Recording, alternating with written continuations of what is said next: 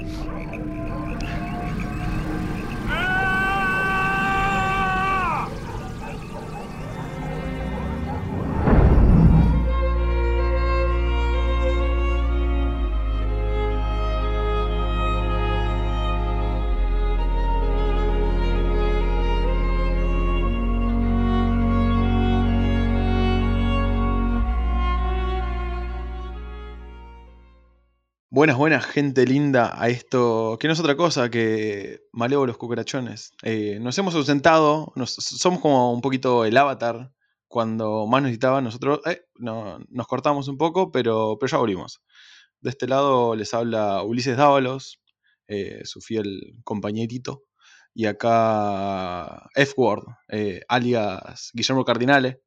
Eh, Estoy aquí, estoy aquí. ¿qué, qué contás de lindo, Guille? Y lo lindo de, de volver a verte y de volver a escucharte, mi Ah, queridísimo qué lindo, amigo. Así que, nada, mejor que eso imposible. Nos hemos encontrado 2021, después de un año y seis días. Nos hemos visto nuevamente porque, aunque no lo crea usted, usted señor, señora, señorita, señorote, señorete, em, con Ulises no nos veíamos hace más de un año por causas ajenas a nosotros y de público conocimiento, como es la cuarentena.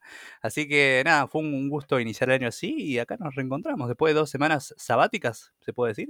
No sé si sabáticas, ¿eh? porque estuvimos trabajando, estuvimos haciendo cositas, preproducción, producción, postproducción. Ah, mentira, no estuvimos haciendo nada de eso, pero estuvimos charlando con mucha gente. Estuvimos charlando con mucha gente para traerles cosas lindas, porque, porque se vienen cosas lindas al podcast y, y- y se lo vamos a traer. Eh, ustedes esperen que, que- que lo bueno se hace esperar. Pero lo que nos hace esperar igual es eh, El tema que nos, que nos... Sí, sí, sí, sí.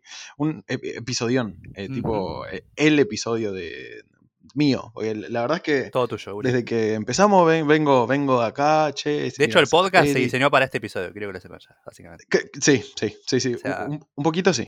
No, no te digo todo, porque también hubo mando, pero un poquito sí.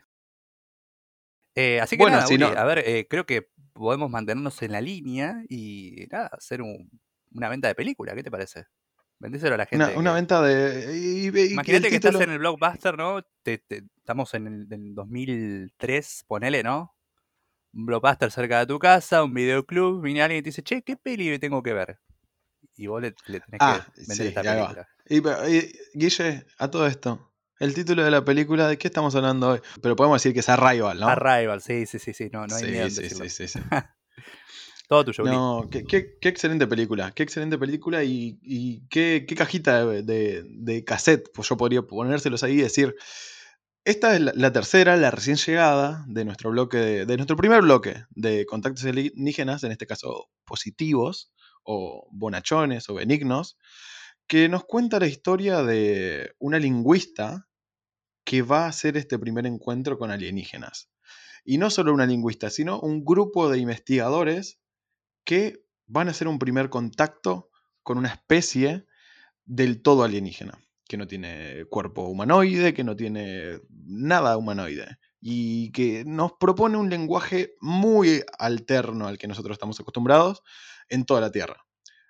Y en base a eso, la película da mil vueltas, da encontrones hermosos, nos ata de forma muy profunda a la protagonista, de, de- de forma muy profunda, pero a nivel emotivo. No, no solo, ah, bueno, ¿y por dónde está yendo y para qué lado va? Así que no, no quiero spoilear demasiado. Si te interesan estas cosas, si no la viste, anda a mirarla. Pégate una vueltita. pausa. Claro, claro. eh, Está en Netflix, eh, en, en Amazon, no- en una de esas. Está ahí, ponele play, eh, son, es un rato que vas a disfrutar y después te volvés. No, no, eh, no nos enojamos acá. Acá te podemos esperar un- una semana, un día, pero ya un mes no, obvio, ya eso es mucho, pero, pero te damos un tiempito considerable para que puedas ver eh, esta hermosa película. Que insisto, no la había visto, me acuerdo que en dos ocasiones la intenté ver, pero nada, no pude por excusa genérica. pero nada, el año pasado fue, fue el año pasado, ya suena mucho tiempo, pero decidí verla, eh, lo que es Israel, me gustó muchísimo. Como siempre destaco, eh, hay cuestiones cinematográficas a tener en cuenta, la, cuestión de la fotografía, el nivel actoral, la cuestión narrativa que ya sabemos, me gustó muchísimo, pero yo como comunicólogo, que ya estoy ahí a un paso de recibirme, eh, me interesó en todos los aspectos de, de lo que es esta película a nivel valga la redundancia, comunicación y cómo hacen que por ahí la, la, la humanidad, como, entendiéndola como un concepto social y cultural, tiene contacto con algo que es por fuera de nosotros. Y a su vez, y al mismo tiempo, tal como pasó con Encuentro Cercano al Tercer Tipo, ¿bien? O, o con ET, es un encuentro uno mismo. Bien, porque en definitiva hay un contexto geopolítico muy particular en esta película que está vivo todo el tiempo. Así que nada, me parece interesante ese doble juego que se hizo en, durante toda la película.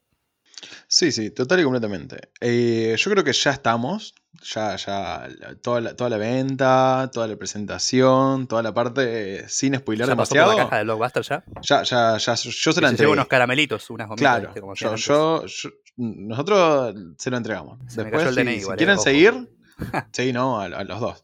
Sí, sí.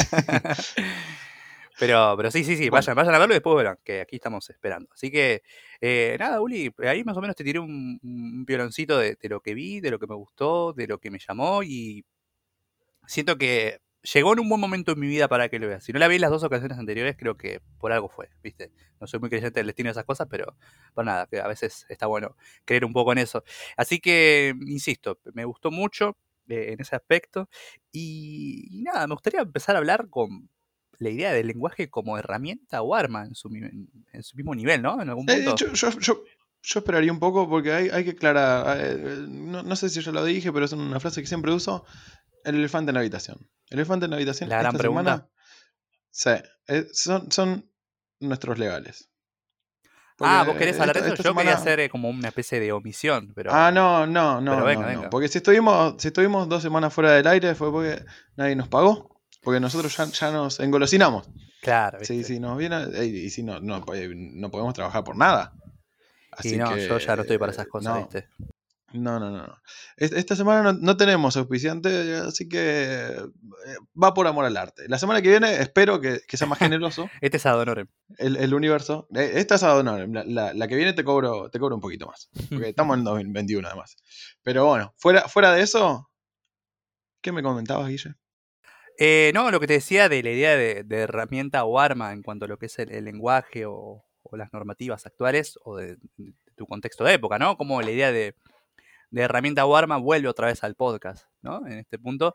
Y me parece interesante hablarlo un ratito, porque en algún punto durante toda la película, sobre todo en el clímax, hay una interpretación de lo que es la idea de, herramienta como si fuera un arma y, y desempolva un quilombo eh, global en con lo que es China, ¿no? Desde ese lado, Rusia o todas las grandes potencias en donde, nada, veían esto como una gran amenaza, cuando en realidad era una herramienta para terminar salvando la especie de estos, eh, Sí, si se quiere decir, eh, heptápodos, ¿no era? ¿Está bien dicho? Heptópodos, porque tienen siete patas, siete tentaculitos. Si no, serían eh, ectópodos. Pero sí, siete. La wea. Muy interesante. eh, Sí, la, la wea, la wea, bro. Eh, y es- es esta dicotomía que nunca nos vamos a poder sacar de encima en algún punto, ¿no? De qué es esto que yo tengo en la mano, qué es esta tecnología, Sí. ¿Qué- de qué mm, trata esto. Y nosotros lo tratamos en Terminator, lo tratamos en Ex Machina, lo tratamos un montón ya eso. Lo que rejuvenece esta película es que viene esta tensión de la mano de que hay un equívoco. Ah, hay- no, no está del todo Hay una claro. presuposición todo el tiempo, ¿no? Como que hay una Sí, idea previa sí, a la idea final que nubla el significado. Hay una construcción durante toda la película de la per- la- el personaje principal tratando de decir, che, el lenguaje es amplio, el lenguaje es muy complejo y las formas del lenguaje son muy diversas. Nosotros tenemos que tener un léxico suficiente para interpretar lo que nos quieren decir. Si nosotros lo tomamos de una forma muy cerrada, capaz que sea- sean inter- malinterpretaciones, ¿no? Y eso es lo que pasa del otro lado del mundo.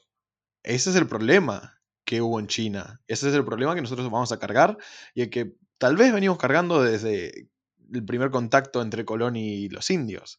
Te lo llevo más atrás, el primer contacto entre dos personas o individuos. A ese punto te lo llevo. Claro, claro. Si nosotros no tenemos un medio en donde nos equiparemos, si nuestras palabras no significan lo mismo para mí que para vos, vamos a tener un problema. Incluso hablando el mismo idioma. Sí, nosotros. Y es, es, es común. hay equívocos en nuestro lenguaje cuando estamos hablando, cuando estamos mandando mensajes y no tenemos todos los paratextos, todos nuestros gestos alrededor, uno no sabe si la otra persona está enojada o feliz, o si es una pregunta, o qué me quiso decir.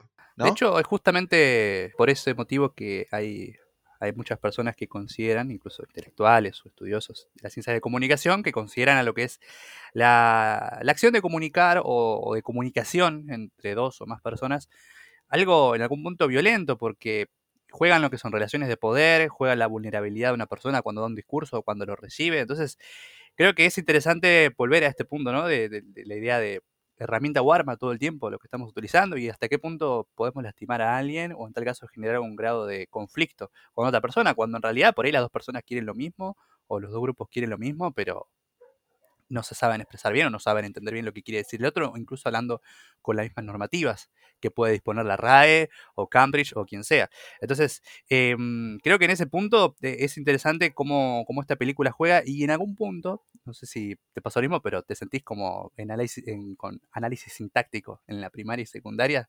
No sé si te pasó en algún punto que vos querés que te responda esta pregunta. Bueno, para que te responda esta pregunta sobre qué intenciones tienen con la Tierra, tenés que enseñarle un montón de cosas.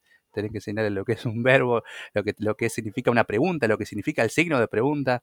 Y creo que desglosar así tu forma de expresar desglosa también un poco tu, cultura, ¿no? Y es que sí, hay, hay, un fuerte apego de esta película en mostrar que un lenguaje implica una forma de vida implica una mirada del mundo y una forma de conocer el mundo también. Porque eh, ya avanzado el tercer acto, nosotros nos damos cuenta que esta arma slash herramienta que nos vienen a traer no es otra cosa que el lenguaje. Es la tecnología más primigenia que tal vez nosotros tenemos. Sí. Y que la, tipo, la, película te lo setea, dice, lo que nos hizo avanzar no es la ciencia, dice el personaje de Amy. Jeremy Renner. Claro, no, Jeremy, Renner dice, no, la ciencia no, es, lo, es, lo, que nos distinguió. Y Amy le dice, ah, no, sin, sí, claro, sin lenguaje no tenemos ciencia. Y ahí es como, ah, entonces el lenguaje también es una especie de, eh, como se dice, una fábrica, algo que nosotros hicimos, una herramienta que la tenemos a la mano. Y es la herramienta más poderosa, porque al final de la película, toda la forma de percibir el tiempo de Amy, que también es, es un mambo excelente, que está bien construido. a nivel eh, sí, en principio está muy bien construido, pero en segundo lugar, nos conecta con esto de, ah, bueno, entonces un lenguaje implica una forma de ver el mundo. En este caso, el tiempo no lineal de los eh, El universo o la interdimensionalidad en este caso. Exactamente, exactamente.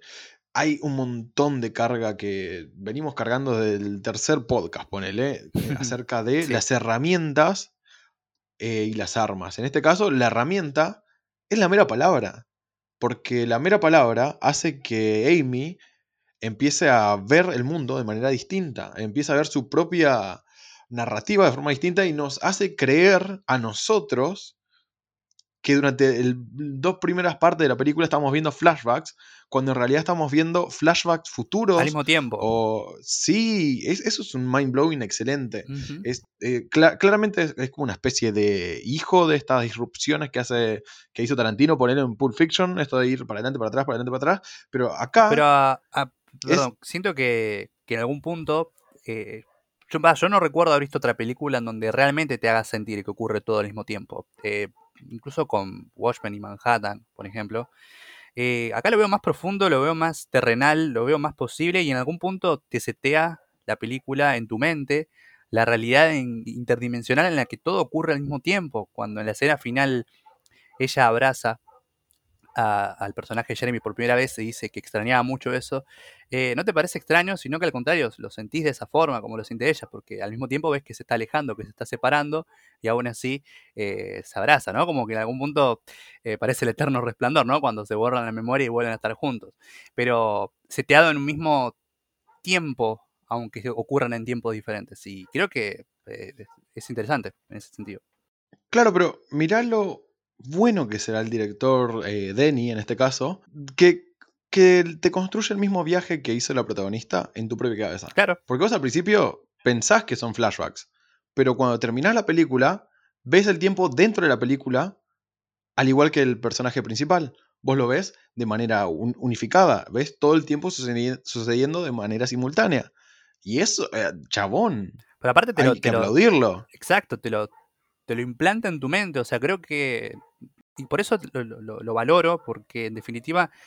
Ni siquiera Predestination lo logró porque Predestination es una cuestión cronológica en algún punto. Entonces no es una cuestión que ocurre todo al mismo tiempo. Pero no recuerdo que te genere ese, mismo- ese efecto de, de aceptarlo, ¿no? También porque en algún punto lo estamos aceptando esa realidad como posible en el que ocurre todo al mismo tiempo. O sea, porque vos estás viviendo esa realidad pasada con la presente y la futura al mismo tiempo. Entonces, eh, eh, quiero destacarlo, o sea, y, quiero centrar un ratito en esto porque en algún punto te muestra que es posible, porque si tu mente lo puede setear, eh, por lo menos, o entenderlo, no, no veo por qué no puede, no puede funcionar. Por eso también la idea del lenguaje, como en este caso la herramienta que permite hacer esto, no suena tan descabellada y no termina siendo una película de fantasía. Por este labor que hizo el director. Claro, y que bien podría ser, porque bien podría tirarse full Manhattan, como vos decís, full Doctor Manhattan, y ahí pierde un poco el verosímil, porque ahí es un superhumano y le pasan otras cosas. No, acá es una científica que lo único que hizo fue aprender un idioma, y cuando lo aprendió, cambió. Y eso, más allá de, de la ciencia ficción y de todos los, em, ¿cómo se dice? Las narraciones un, un poquito fantasiosas que puede tener, eso tiene un asidero científico. Tipo, y de hecho, eh, es un poco lo que te comentaba antes. Yo, en base a esta película, eh, esta película es mi favorita de la década, ponele, porque después de ver esta película yo empecé a estudiar estos temas.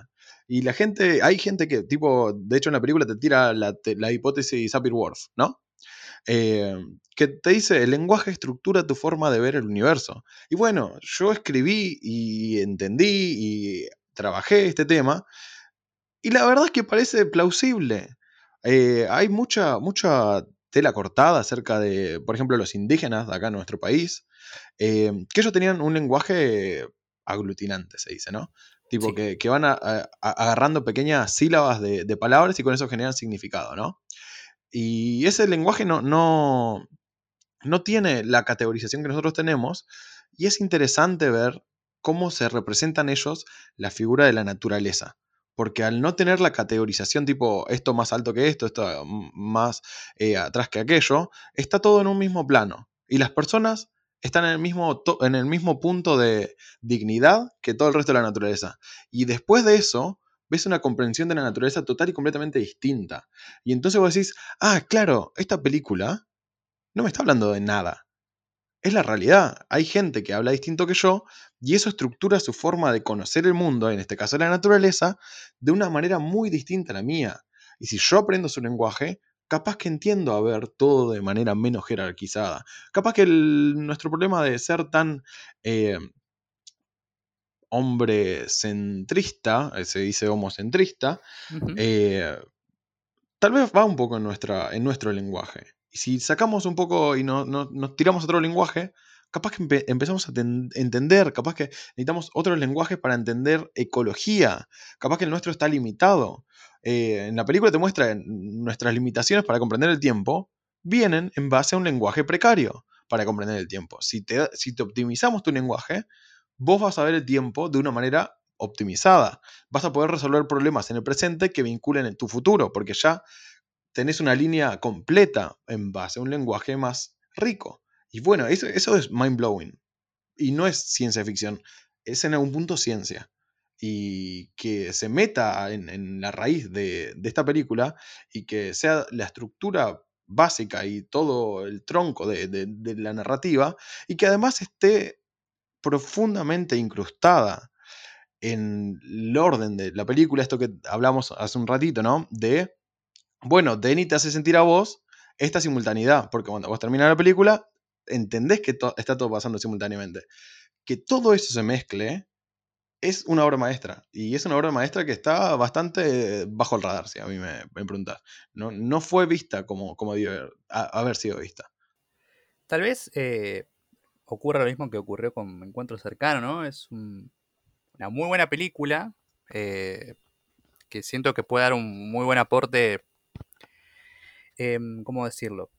No diría tampoco a la humanidad porque siento que en algún punto es engrandecerla más de lo que es, que ya de por sí es muy grande, pero que puede dar un, aporte interesante. Creo que esa es la palabra, interesante en, cualquier ciencia que quiera abordar este tipo de, de, películas, ¿no? Desde las ciencias de comunicación, desde la semiología, desde las ciencias duras como la física o todas las que vos quieras, en algún punto toca algún hilo. Y en esta película, se, al igual que en Encuentro cercano al tercer tipo o en otras películas similares, se ve lo que es la interdisciplinariedad en algún punto, donde las diferentes disciplinas se convergen y funcionan con sinergia em, y generan algo interesante, como es en este caso que un tipo de ciencias duras, como el personaje de Jeremy Renner, encuentra a una lingüista como Amy Adams y tratan de entender el mundo y el universo al mismo tiempo, eh, sin importar alguna temporalidad. Y, quiero volver a esto que vos decías, ¿no? También hacer una aclaración porque por ahí alguna persona que es lingüista o algo similar nos va a escuchar decir, eh,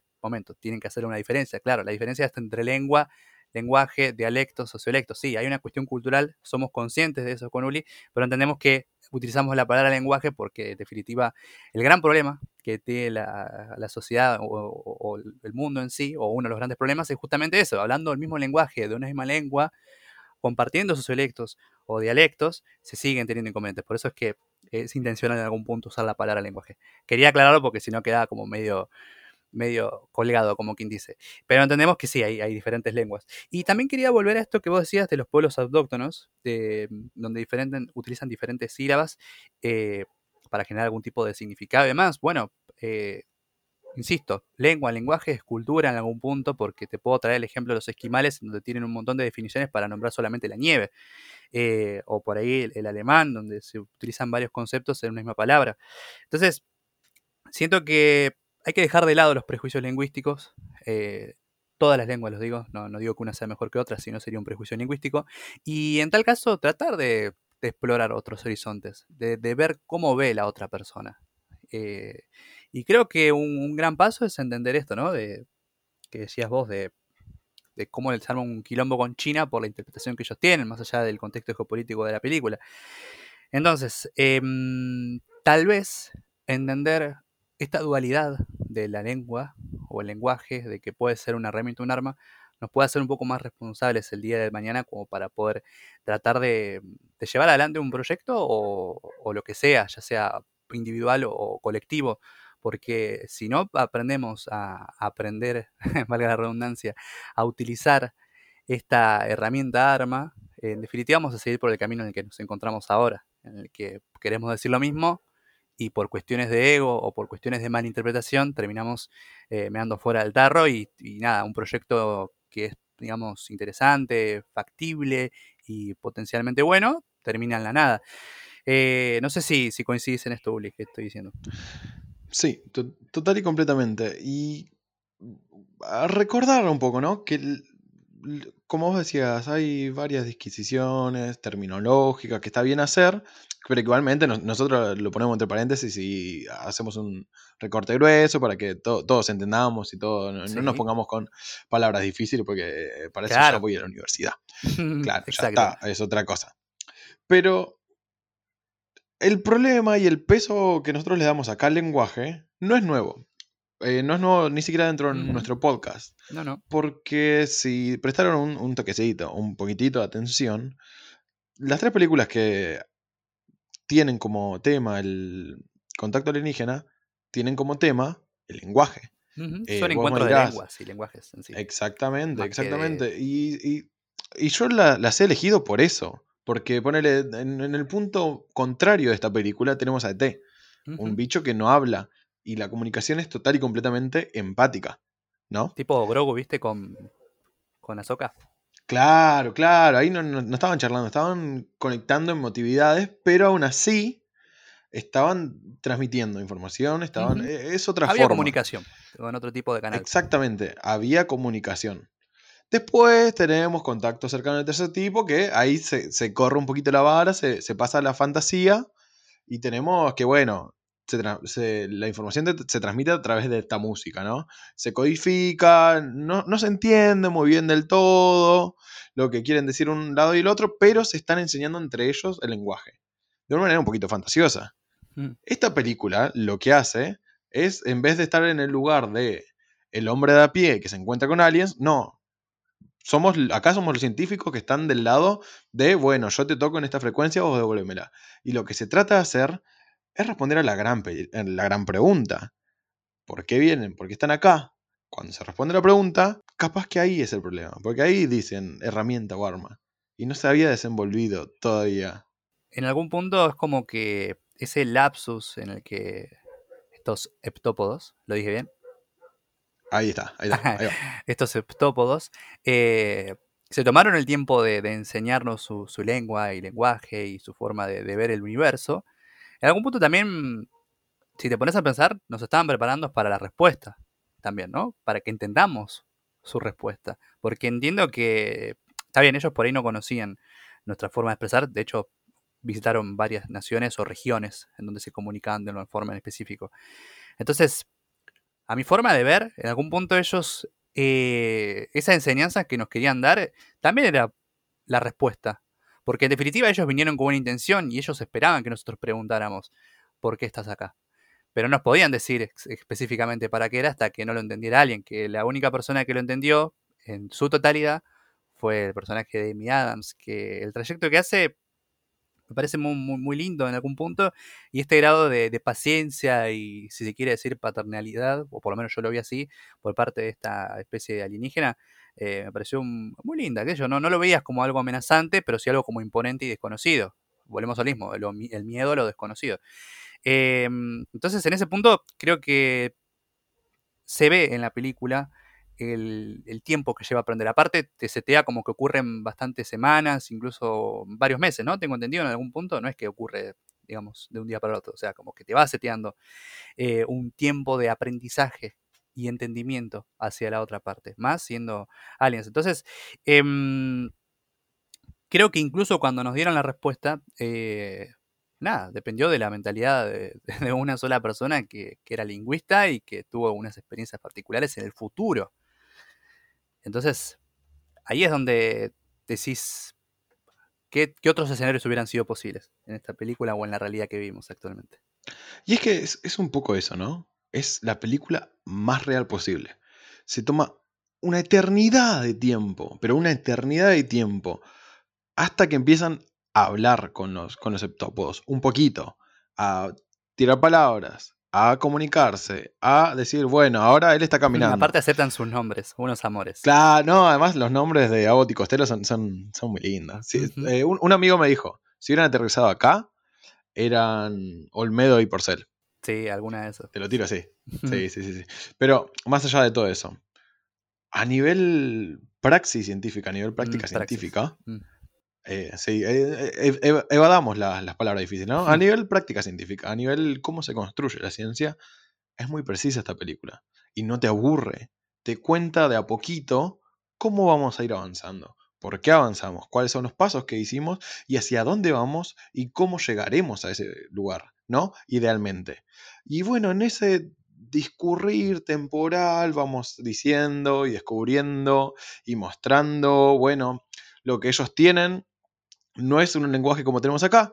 Sus sonidos no se identifica con sus ideogramas. En lo absoluto. Eh, nosotros hablamos y correspondemos con nuestros ideogramas, con nuestros índices, con nuestras imágenes. ¿no?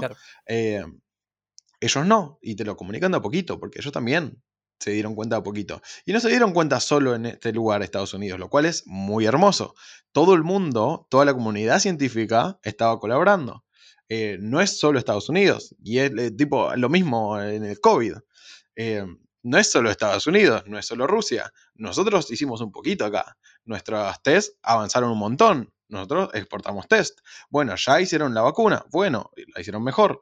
También fue en Cambridge. Bueno, así funciona la ciencia. Y una película que te lo muestre de esta manera es un, es un golazo. Es un golazo de media cancha. Por eso hablaba de interdisciplina comunidad de investigación, ¿no? Un poco eso. Total, total y completamente. Además de que esta cosa, eh, bueno, la lingüista llegó a su punto de saturación en algún lado, ¿no? Y cuando le hicieron todo ese mamarracho de tinta, Jeremy Renner, físico, se da cuenta que ese mamarracho de tinta en realidad es una descripción topológica. Es eh, un mapa en tres dimensiones. Claro, un físico se tiene que dar cuenta de eso porque ve los vacíos, ve correlaciones en el espacio. Claro, no es, no es un arquitecto y bueno, está bien, hay un poquito de libertad ahí. Pero vos te das cuenta que lo que hacen no es avanzar solo en Estados Unidos, no es avanzar solo en, bueno, tipo el día de la independencia, ¿viste? Ah, bueno, nosotros lo bajamos y ya, ya está, ya cayó todo. Ahora No, el resto sabe cómo acá- bajarlo porque lo bajamos nosotros. Claro, Acá claro, no, che, fíjate que en la India, eh, acá en esta película, fíjate que en la India descubrieron tal cosa, o fíjate que en China vieron esto, y como que en base a eso están armando el rompecabezas. Y bueno, boludo, esa- esas eran las noticias de todos los días del COVID de nosotros. Mm, Che, fíjate que allá descubrieron esto. Ah, mirá, la cepa de allá la combatieron por acá, ¿no? sí, Y así funciona la comunidad científica. Y una película que te lo muestre, al mismo tiempo que te muestra el lenguaje, al mismo tiempo que, te, que tiene una estructura fantástica, que capaz que podemos hablar después, ¿no? Eh, es, es un golazo. Y no, no, no lo puede ser de otra forma.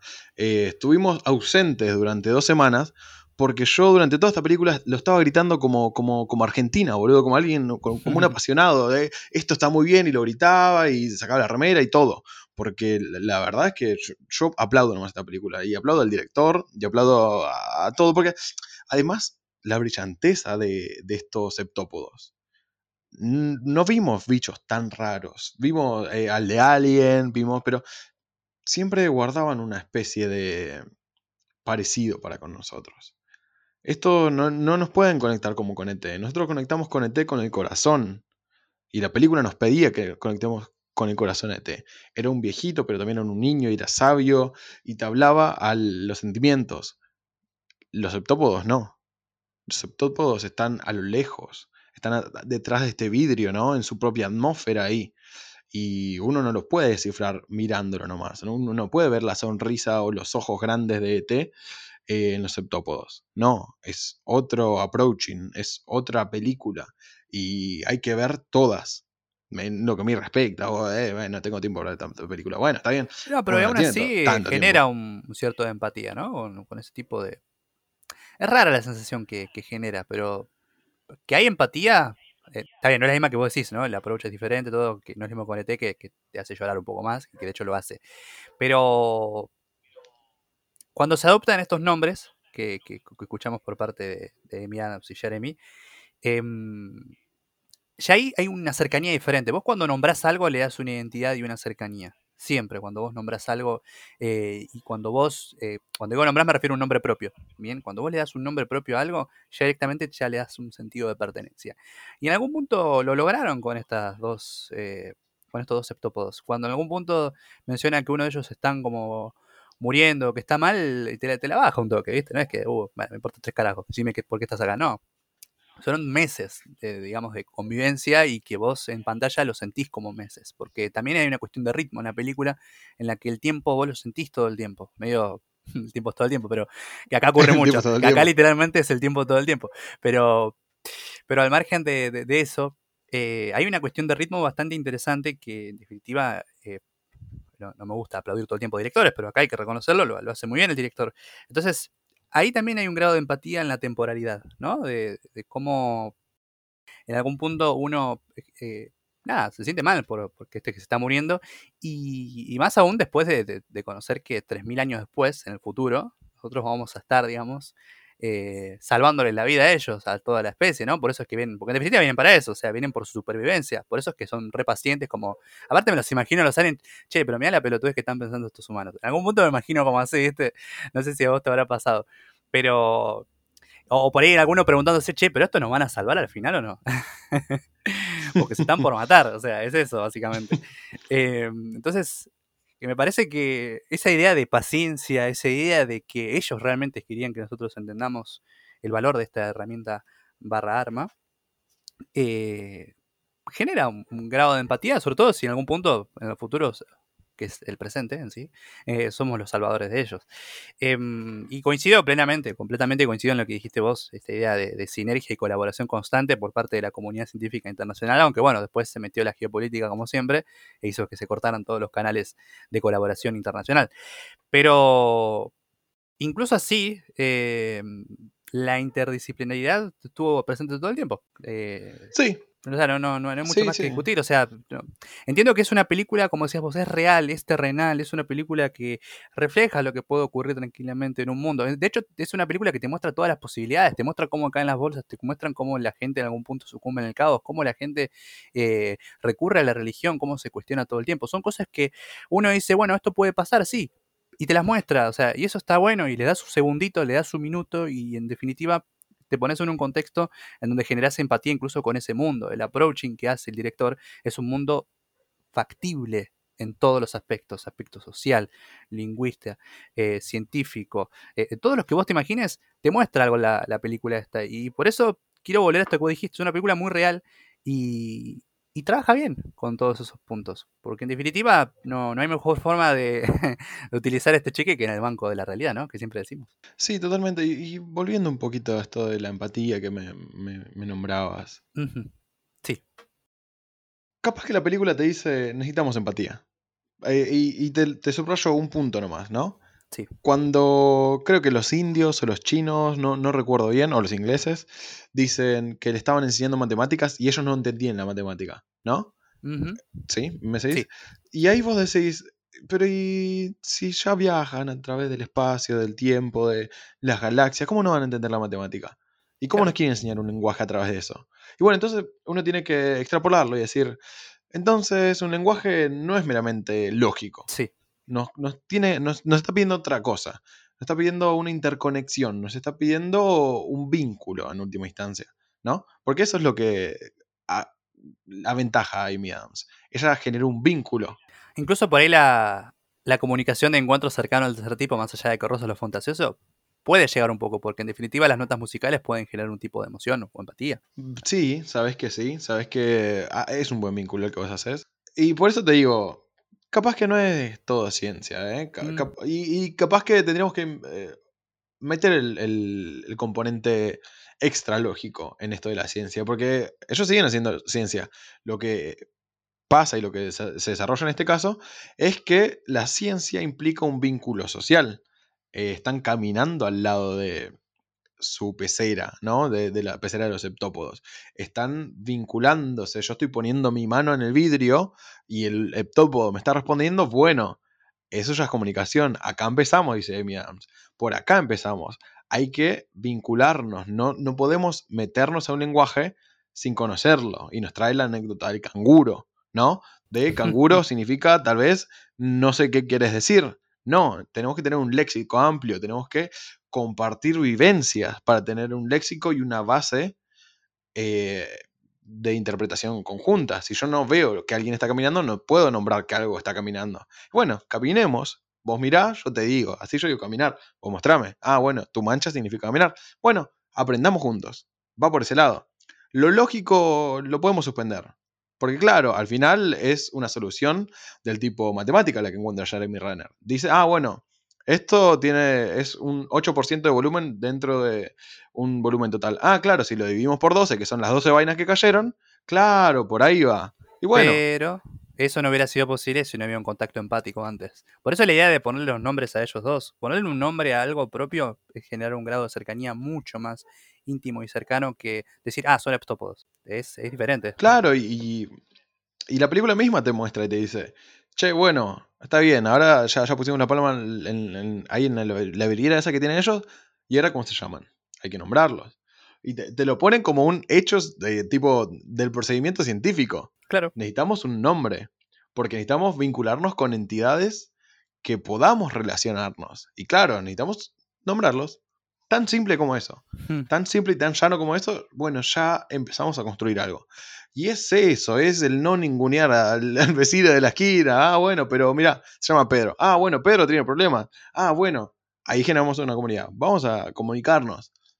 No, no, no, no hay mucho más que eso. Es el contacto alienígena más alienígena que tenemos, pero es profundamente humano, como todo, como lo hemos dicho, ¿no? Y, para, y, y por otro lado, también se me ocurre esto como decís, ¿no?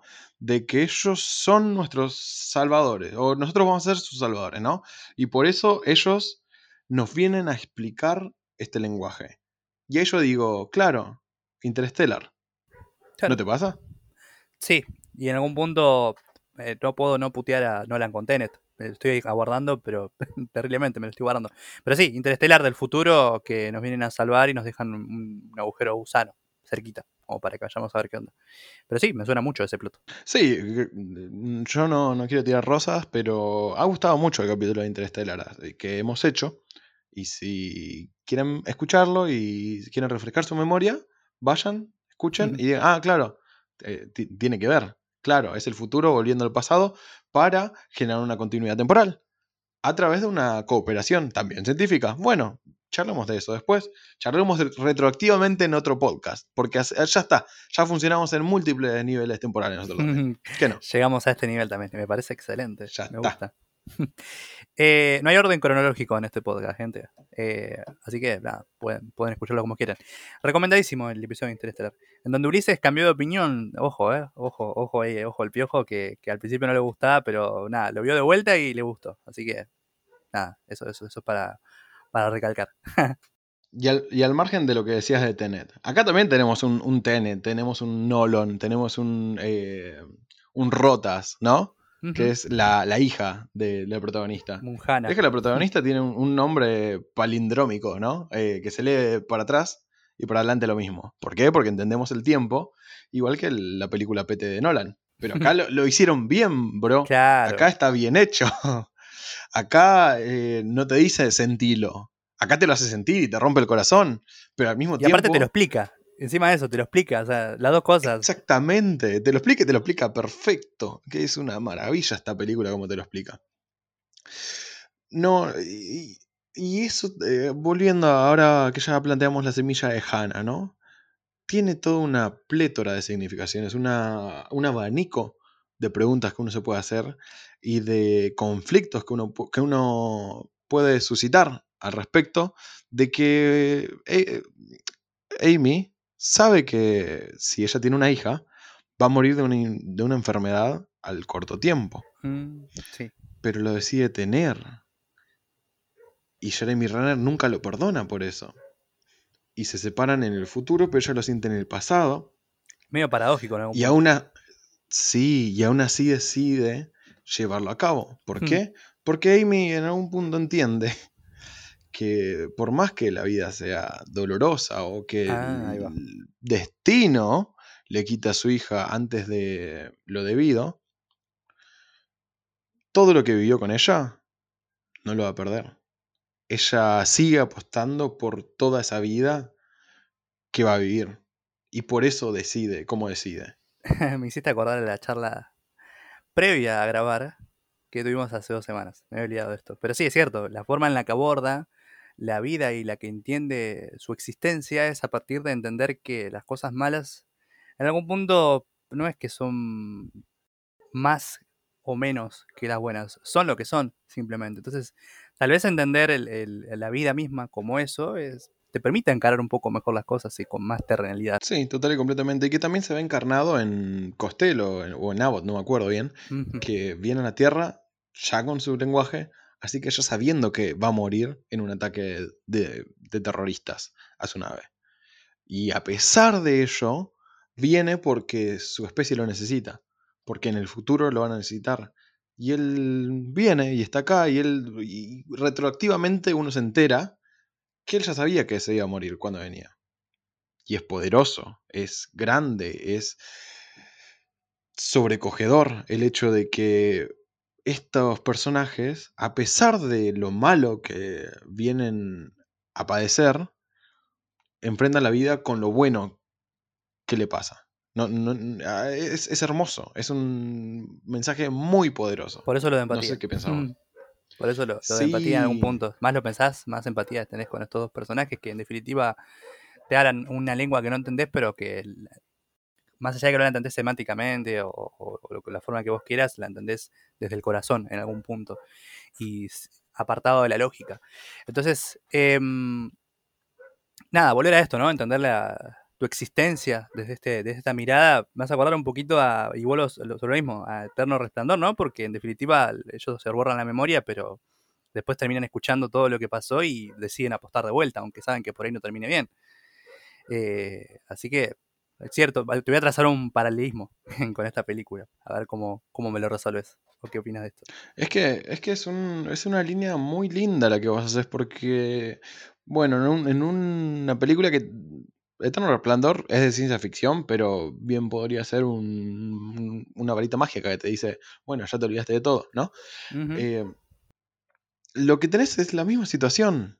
Vos tenés un pasado que se desconoce, un futuro por venir, pero que ya se repitió o que ya está un poquito cristalizado. Vos sabés cuál es el camino que me depara si yo sigo por esta senda. Pero como no tenés todo trazado, vos apostás porque sea lo mejor. Y si no es lo mejor, vos en tu corazón te tenés que quedar con lo mejor. Porque así es la vida, bro, ¿no? O sea, no, hay tanto. Eh, lo malo con lo bueno y lo bueno con lo malo. Si no, no progresás tampoco, ¿viste? O sea, no avanzás nunca. Si te quedás en tu cuevita diciendo, ay, no, pero me voy a lastimar, ay, no, pero va a pasar esto malo. Bueno, pero algo bueno va a pasar ahí en algún punto. Y arriesgate, hermano, aquello. Y eh, sacando lo que es el, tema de vínculos, lo que sea, en la realidad de la vida misma, y de salir de, de, como habíamos dicho en su momento, hace unos episodios atrás, de esa cuestión de, nada, tirarte abajo vos mismo y demás. Eh, no me acuerdo qué, episodio lo dijimos, pero lo habíamos hablado y dijimos como un rato está bien, pero a un punto tenés que salir a, a entender que la vida es así. Es esto, somos momentos. Sí, literalmente, y aunque no seamos momentos, aunque tengamos trazada toda nuestra vida frente a nosotros, la capacidad de sufrir que tenemos es la misma que tenemos de amar. y, por ahí va la cosa. Em, tenemos momentos malos, momentos buenos, momentos pésimos, momentos excelentes. Pero, eh, ¿y qué? ¿Y qué? ¿Uno quita al otro? No, somos todo eso juntos. Si no hago uno, dejo de ser el otro. Porque son condiciones de necesidad. Yo necesito tener la capacidad de ser lastimado para poder abrazar a alguien, para poder sentir el calor de otra persona. Sin eso no pasa nada. ¿Sabes dónde hablamos de esto? A ver. Con Adastra. Otra que recomendamos, otro episodio. En Adastra hablamos de Brad Pitt tirándose abajo, entendiendo su realidad, pero aún así levantándose y, entendiendo su rol con la humanidad y consigo mismo, con el viaje que hace a su interior cuando va a, ver a su padre. Con eso fue porque lo hablamos. sí, sí, sí, me parece, me, recuerda mucho ahora que lo decís eso. Ya está, se conectó todo, cerremos, cerremos todo acá y ya está. Eh, es el final. Nada, nada, nada, mentira. Jamás tenemos muchos bloques por, por delante. Pero no, eh, para, y, para abrir un poquito el diálogo y ya meternos un poquito más, un poquito más, un poquito más a la película. ¿Qué te parece? Ya hablamos del diseño de los, de los octópodos, pero hay un diseño muy particular de producción de la película.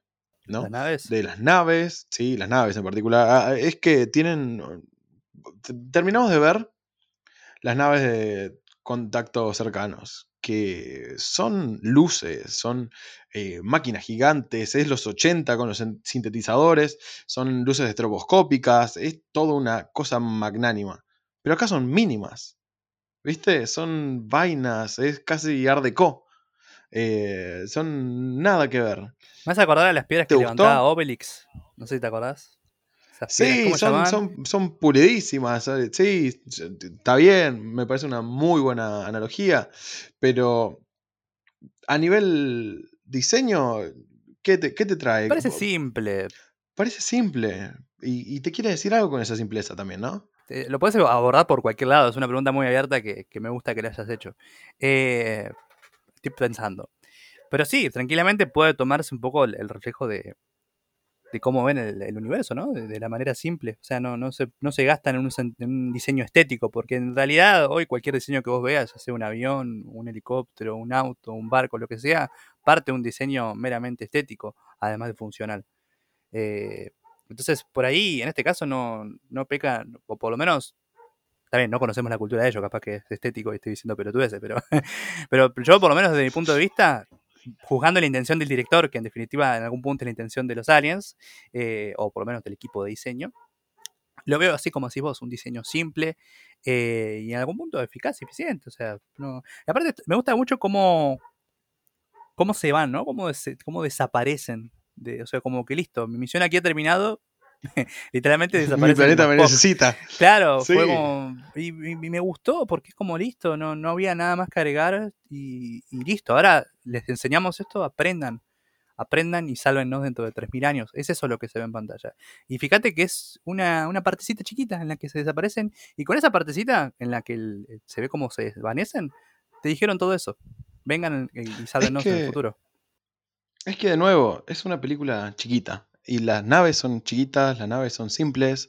Eh, la narrativa, si vos la querés pensar, es de una persona. es cortita, es eh, pulcra y por eso es tan cerrada. Es esas cosas que yo siempre te digo, no pensemos tan grande. El cine necesita historias tan grandes. No necesitamos epopeya, no necesitamos todo las veintipico de películas de los Vengadores. Oh, Porque al final no nos cuentan un carajo. Eso no nos cuentan un carajo. Acá tenemos una historia de relevancia humana. Cuando Mm. nos centramos en las cosas chiquitas, cuando somos minimalistas, podemos contar grandes historias. No, no te digo que sea la única forma, pero acá muestra que si te enfocas en una, en una persona y contás una historia desde el corazón, tenés una gran obra. Gran obra que en, última instancia yo esperaba en ese año, hace, no, no sé, hace 800 años, que gane el Oscar, pero no ganó. Y Yo fue creo una que es pérdida, una, una obra que en el tiempo va, va a crecer. Yo, yo la veo así, ¿qué crees que te diga? La veo como una obra que vos decís. No te digo encuentros cercanos porque entiendo que todavía no, no, no tuvo el legado que debería tener encuentros cercanos de ese tipo, pero creo que a Arrival el tiempo le va a dar la razón de que es una película muy, pero muy interesante. Em, tal vez pienso, se me ocurre que el reparto en algún punto decís es un plus con los nombres que pudo haber dado un salto en taquilla, pero al mismo tiempo tal vez sea el reparto. No por los nombres propios en sí, sino por el calibre de los nombres, lo que hace que, que no haya pegado un salto tan impresionante. No es como, ah, bueno, es una película de Jeremy Renner, es una más del montón. ¿Se entiende lo que digo? Como, ah, ble. Cuando en realidad el nivel de producción y de encare es digno de A24, más que una de Hollywood. ¿Se entiende lo que digo, más o menos? Sabes que sí, se entiende perfecto. Y capaz que ese es el, el coletazo en contra, el, el tiro por la culata que le salió, ¿no? Que la gente tal vez venía esperando un- un- una Matrix o algo con más acción. Está Jeremy Renner. Eh, ¿Por qué está tan lento? Si este Hawkeye, ¿no? Eh, Claro. capaz que la gente tam- también tiene que adecuarse a mirar películas con este. Porque además tiene una cadencia lenta. Todo el tiempo está construyendo.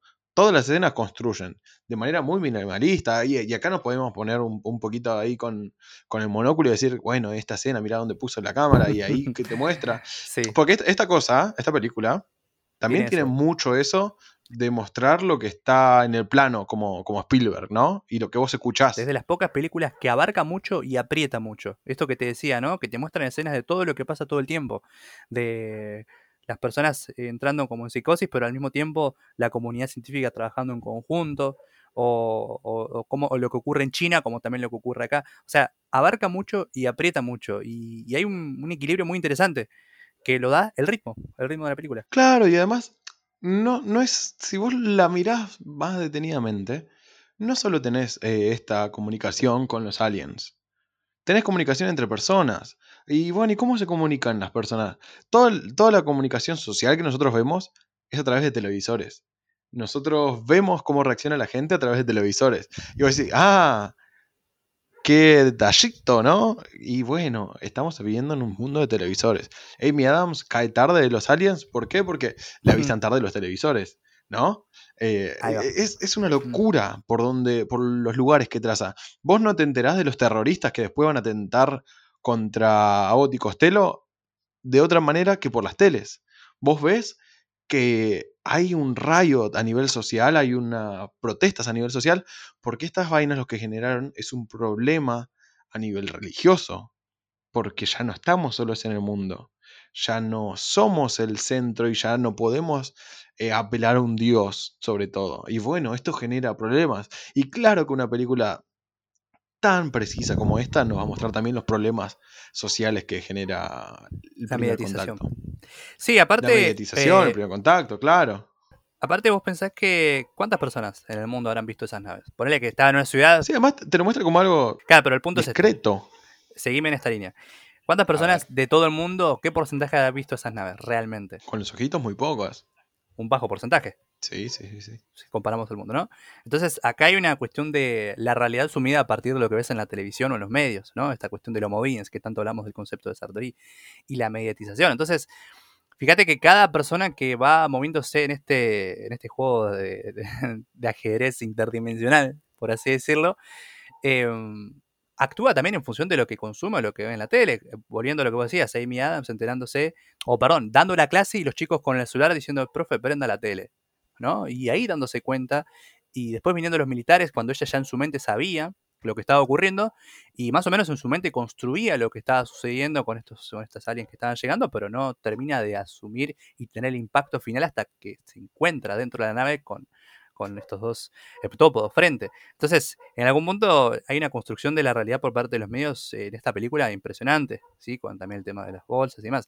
Lo que me lleva también a, a la realidad que vivimos ahora, ¿no? Con el contexto de COVID, como también estamos atravesados por las noticias que consumimos día a día, la cantidad de recuperados, la cantidad de muertos, que la vacuna al final se van a dar dos dosis, que no se va a dar una dosis. Entonces, toda esa configuración que te comes a la mañana, ya sea con memes o lo que sea, eh, es una configuración que hace a tu vida. Entonces, creo que hoy más que nunca estamos ante una sociedad completamente. Hay que, hay que tener mucho cuidado en eso, porque capaz que la gente, los religiosos no dejaron de creer en Dios o no atentaron contra las... No, no ah, te digo, ahora no atentaron contra ningún alien porque no llegó, pero tenemos antivacunas. Porque la gente ahora descree de las vacunas. Porque le dicen, ah, no, ¿y cuándo van a dar la razón? A ver estas noticias, a ver este YouTube y a ver que yo te investigo, pero no te investigo un carajo. Bueno, no, tenemos terroristas de ese lado, pero tenemos antivacunas, bro. Y entonces es complicado. Pero fíjate que es una realidad que refuerzan a través de los, de los medios de comunicación, que en este caso, está bien, no es un medio masivo, específicamente como un noticiero, pero es un medio de comunicación como lo puede ser una red social o incluso el consumo de videos en YouTube. Entonces, eh, ahí es como que más allá de que por ahí que sea difusión o no, hay una cuestión de, refuerzas, de refuerzo de, conceptos ideales. Más con esta idea de, y te lo redoblo todavía más, con la idea de los algoritmos que, en el que te encerrás cada vez más y, ahí, jodido, llevarlo. Me gustaría ver cómo, cómo, hubiera ocurrido en Arrival con el algoritmo, pero entiendo que ya era abarcar otro punto que no, no era necesario, pero, pero es para pensarlo también, si te pones a verlo. Sí, total y completamente. Y da mucho miedo, bro. Porque Aparte uno dice, ah, bueno, estos extremistas de allá. Sí, sí. O sea. Y nosotros no estamos muy lejos. por eso me parece válido, real y, y, más allá de que por ahí es un plot de. No diría un plot twist, pero es un, subplot eh, que vos decís, ah, bueno, ahora vienen los terroristas, uh, ahora siempre va a venir un boludo, un gil que quiere tirar la bomba y, y destruir el plan porque... No, me parece que es bastante real que haya un grupo de terroristas en donde no se sabe realmente. Y, terroristas mirándolo desde nuestra perspectiva, porque en la de ellos en realidad eran salvadores en algún punto para ellos mismos, como todos los terroristas que se consideran así. Pero tampoco era tan descabellado pensar lo que pensaron ellos, porque nosotros tenemos la garantía de que eran buenos, ¿por qué? Porque sabemos que estamos viendo una película en la que Amy Adams va a ser buena, ¿me entendés? Eh, y en teoría va todo bien por parte de ellos en algún punto. Pero en la vida real, ¿cómo, ¿de qué lado nos hubiéramos puesto? Claro, en la vida real no hay garantía. En la vida real uno, está del, lado de los terroristas, uno está desinformado, uno dice, che, ¿y qué onda? ¿Qué andan haciendo ahí? Eh? Che, ¿qué, pasa? Porque uno... Y es eso, ¿no? Aparte, salta todo cuando dicen arma, ¿no? Cuando dicen arma es terrible, porque la pregunta ahí, es, ese es el ya ya fue. O sea, aguantaron varios meses hasta que respondieron la pregunta y dijeron, no, muchachos, acá cagamos fuego. Eh, por eso me parece interesante la configuración de la realidad a partir del consumo mediático que puedan tener las personas o los individuos. En una película que no tiene la, más mínima y la más mierdera necesidad de comunicarte eso. Claro, no, es intencional en algún punto. O sea, lo necesita. No, no, pero no, no, es intencional. Lo necesita porque toda su construcción es muy orgánica. Porque mm, te lo está comunicando el principio. Che, mirá que acá tenés rebeldía. Y yo no te lo muestro por nada. Es la, el revólver de Chekhov. Yo, si te muestro algo, tiene que volver. Y bueno, bueno. Y vuelve y vuelve que fuerte. Te mata uno de los aliens. Y entonces ahí hay otra deriva emocional. Y es una película que está redonda por todas partes. Es una historia chiquitita, pero es una historia grande. Es una historia de colonialismo, no. O es una historia de contacto. De contacto. Es una historia de contacto, de, sí, de aprender, de ver cómo reaccionamos como humanos, de ver cómo reaccionan nuestros gobiernos y esas cosas, porque toca todos los puntos y los toca muy bien, ¿o no? Sí, por eso hablaba esto, ¿no? De esta idea de, no diría parafraseando, pero para texteando, de la guerra de los mundos, ¿no? A ver. El, lo que es el, eh, aquella transmisión de radio era, ¿te acordás que, decían como que nos estaban invadiendo los marcianos y todo eso? Fíjate cómo reacciona la sociedad a partir de eso. Em, Exactamente.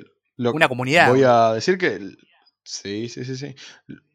Eh, lo que vos tenés ahí es en la misma situación de comunicación inconexa, comunicación desconectada que no se llega a dar del todo en las condiciones que debe darse. Y bueno, cuando la, otra, la, parte que está recibiendo la información la recibe mal, tenés terroristas, tenés en esta caricaturización de lo que pasó con Wells, tenés esta cosa de, ah, bueno, la gente pensó que lo están invadiendo de verdad, que tampoco es así, pero mm, se contó esa historia. Y bueno, aprendamos a contar mejor, porque la gente vive a partir de sus noticias. En esa época la radio, ahora Twitter, YouTube, la televisión, la radio un poquito, los diarios, los diarios digitales, a ver qué estás leyendo vos, qué estás escuchando por allá, porque mirá que este, este medio no te lo confío. Los memes. Para mí los memes entran en esa categoría de...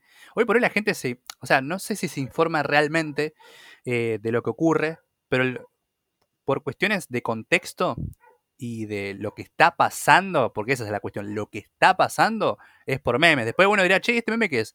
Ah, es por esto. Ah, bueno, y ahí por ahí se interioriza un poco más y espera que vaya a un lugar que, pueda discernir la persona que vio ese meme y entienda un poco el contexto y tome algún partido en función de eso. Pero yo siento que hoy por hoy los memes también son, tienen su cuota de, de canal informativo, no diría canal porque tal vez en términos no está bien correcto, pero a lo que voy es como que ese es el gatillo de, cualquier persona hoy en día en cualquier red social como para poder enterarse de algo que está ocurriendo. El trending topic, por así decirlo. Sí, claro, y lo que hace, se hace topic, lo que es discusión de la sociedad, ya no lo, ya no lo pone la nación, ya no lo pone tu diario grande de tu país. Lo pone tu amigo Carlitos. Exactamente. Paint, Photoshop o Illustrator a hacer algo. Sí, no, no. los medios de diálogo son otros ya. Eh, lo que se discute ahora se elige por otra gente. Está bien. Eh, la gente de poder puede instalar ciertos discursos y ciertas formas de eh, discutir dentro de la sociedad. Pero ahora estamos en un lugar donde todos los individuos son potenciales poseedores. Agentes. Sí, potenciales agentes de estos mensajes y decir, bueno, yo hoy, ¿sabes qué? Te tiro un trending. Y ahí toma, agarrala. ¿Y de qué es? Y bueno, es de pro esto, contra aquello. Y bueno, y vos te das cuenta y hay un problema de fondo que este chabón tiene una conciencia social podrida, ¿no? Y bueno, y, es trending, y es trending. Y ahí se arman dos bandos, ¿no? Y, ahí, el algoritmo entra, ¿no? Y ahí vos ves el algoritmo para dónde te tira, para qué bando ya te va tirando, ¿viste? Porque ya más o menos te va tirando para un lado de la opinión. Sí, sí, sí, sí, Y vos ves, claro, y ahí qué tweets salen, a ver qué tweets yo te retuiteo, y qué, ah, bueno, está bien, somos esta comunidad, bueno, vamos a pelear contra aquella. Y, todo salió de un meme de mierda. Sí. Es muy problemático el mundo en donde estamos viviendo, y de nuevo, no está muy lejos de, de Arrival. Y por eso estamos hablándolo, ¿no? Porque no somos terroristas, pero somos gritones en Twitter a veces. Eso es cierto, eso es cierto. Pero bueno, es, también volver al inicio de este, de este episodio, partiendo, ¿no? Desde que dijimos que íbamos a hablar de Arrival. La idea de herramienta o arma, ¿no? Como que esa eterna discusión. Pero creo que en la medida que se entienda que es una dualidad más que es una cosa u otra, eh, creo que ahí vamos, vamos a ir para adelante. No siempre hay que elegir una cosa u otra, tal vez sean las mismas cosas a la vez, por eso la idea de dualidad. Em, entonces, tal vez entender la responsabilidad, ¿no? Como diría el tío de, Parker, de Peter Parker, eh, un gran poder conlleva una gran responsabilidad. Acá es un poco eso, ¿no? De, tratar de, entender el, gran daño que podemos hacer como mirada negativa y apocalíptica, pero también Entender que se puede construir mucho si se utiliza de forma. Es lo mismo que le ocurre a Amy Adams asumiendo su destino o su futuro. Pasan cosas buenas y pasan cosas malas, convivir con los dolores y buenos momentos. Pero entendiendo que todo parte de lo que podamos expresar. ¿sí? No importa el lenguaje que usemos, si es un lenguaje de señas, un lenguaje hablado eh, o lo que sea. Pero entiendo que, hay que asumir esa responsabilidad, entender el, grado de, de, consecuencias que pueden generar y tal vez no debemos como, no diría sociedad, como humanidad o como especie aprender a, a, ¿cómo decirlo? Sí, creo que está bien decirlo. Aprender a aprender, ¿no? Aprender a aprender a utilizar nuestro idioma. Porque no hay una forma propia y establecida o protocolar que nos indique cómo expresarnos. Uno te dice, bueno, esto significa esto, esto significa la otra cosa. Esto es un árbol, esto es caminar, vos te llamas Pepito. Y, en definitiva, si, es una mala palabra, puede generar un momento de, humor, un momento de, bronca. Pero no hay un, algo, una pedagogía, si se quiere, en donde nuestras capacidades cognitivas permitan entablar mejores relaciones eh, y fortuitas para todos, independientemente de los egos y la cuestión moral, ¿no? No, no sé si, si coincides No, en esto, Uli. no, Por eso eh, decía me- aprender me a parece- aprender, porque no, no hay una forma de aprender tampoco. Claro, me parece un, un buen mensaje final que, que nos puede dejar esta película, ¿no? Vamos a aprender a usar la herramienta. Vamos a aprender a aprender a usar esto. No, no hay una única vía. Pero tratemos de ir creciendo en la vía. Que no. ¿No? Sí, yo creo que va por ahí. Por eso, por eso, y es interesante también que no tenga una respuesta a esta pregunta, porque fíjate que en todos los podcasts intentamos buscar una respuesta y más o menos llegamos, pero acá es como que volvemos al punto de inicio me parece, me parece lindo que ocurra eso. No, y es que sí, est- está, está piola porque además la película te, te lo dice. La película te lleva a muchos lugares en donde hay algunas respuestas que se dan, otras que no se dan. Hay algunos lugares en donde vos tenés que reflexionar y tomar tu propio partido. Vos podés ser un Jeremy- Renner, vos podés ser una Amy Adams, y va a estar bien de cualquier lado, porque tampoco es que se penaliza a un lado. Bueno, eh, reflexionemos todos juntos, vamos por acá, vamos por allá. Bueno, pero mientras te hagas la pregunta, estamos ganando algo. Mm. Es reconocer una falencia, ¿no? En algún punto. Eh, yo siempre te digo, Uli, para mí uno de los, y lo dije en este episodio, uno de los grandes eh, desaciertos o falencias o lo que sea que estamos atravesando como, como especie es la comunicación en sí mismo. Porque ya sea manejando el mismo lenguaje, dialectos, sociolectos, nos criamos igual, somos gemelos, lo que sea, independientemente de la cuestión moral, siempre hay una cuota de mala interpretación o mala expresión por parte de uno u otro. Y eso es lo que lleva a que hoy en día, sacando todo esto que ya dije varias veces, estemos como, como estemos y nos encontremos. Así que, nada, tengo una mirada un poco óptima del futuro en el que si una película se pudo plantear esta inquietud y si vos y yo nos lo pudimos plantear, creo que tenemos la capacidad de plantearnos este, esta falencia. Así que esperemos que en el futuro más, más personas lo, lo piensen y que ese sea el, el nuevo salto, ¿no? La nueva revolución industrial de nuestra mente para producir contenido. Sí, sí, porque además es una herramienta que trabaja en nosotros, por eso lo de la mente es muy, muy interesante. Bueno, Guille, yo agoté, me agoté. Yo yo. también. Eh, después de dos semanas creo que teníamos mucho que decir, así que hablamos bastante, me gustó eso. Sí, total y completamente, hablamos un montón y espero que alguien se haya quedado hasta el final de esto. Y si se quedaron, y si se quedaron, Guille, ¿vos tenés alguna recomendación al respecto? Eh, no, Eterno Resplandor. la recomiendo porque me gusta trazar paralelismo. Y Un Buen Día también es una película argentina muy, muy bella. Así que esas dos películas las recomiendo.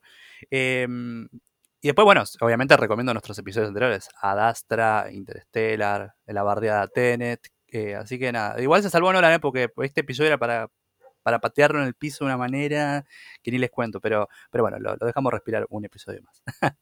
¿Vos, Uli, alguna recomendación? Eh, ¿Sabes qué se me ocurre? Ya no película, pero cómic. Uno que leí hace un tiempo que se llama The Seeds, que como las semillas.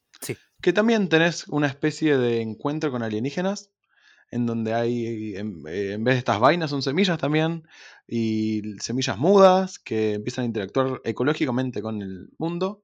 Y está muy bueno. Eh, yo lo leí hace un tiempo y toca muchos temas.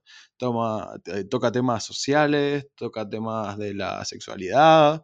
Muy lindo cómic, creo que lo escribe. ¿Cómo se llama esta chica? Eh, Anne No- Nocenti. Muy, muy eh, ex- excelente escritora, creo que también escribió Daredevil. Ah, Así que bueno. nada, si les gusta ir Ya por ese lado, Me compraste. sí, sí, sí, sí, sí.